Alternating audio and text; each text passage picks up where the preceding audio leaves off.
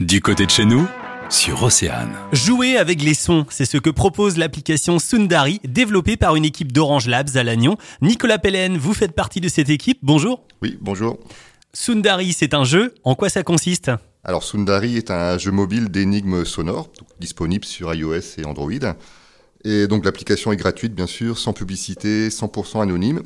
Et les joueurs doivent essayer de découvrir un mot mystère en écoutant une série de sons. Donc, euh, par exemple, si j'entends le bruit euh, de cafetière, euh, puis le son d'une petite cuillère dans une tasse, le mot mystère est probablement le mot café. Et donc, c'est avant tout un jeu ludique et collaboratif, hein, puisque les joueurs ont aussi la possibilité de créer leurs propres énigmes. Et il y a un deuxième mode de jeu. C'est ça. Donc, il y a un jeu où on résout les énigmes et un jeu et une partie où on va euh, on va faire ses propres énigmes en enregistrant des sons euh, personnellement autour de soi avec son mobile ou en allant piocher dans une sonothèque euh, disponible sur l'application. Donc tout ça, ça vous fait euh, au fur et à mesure une grosse base de données de, de collecte de sons. Euh, Voilà. Derrière cette application, euh, c'est quoi le but de... C'est l'idée parce que notre équipe de recherche en fait travaille sur la reconnaissance sonore, donc pour construire une IA, donc une intelligence artificielle qui nous permettra d'imaginer les services futurs.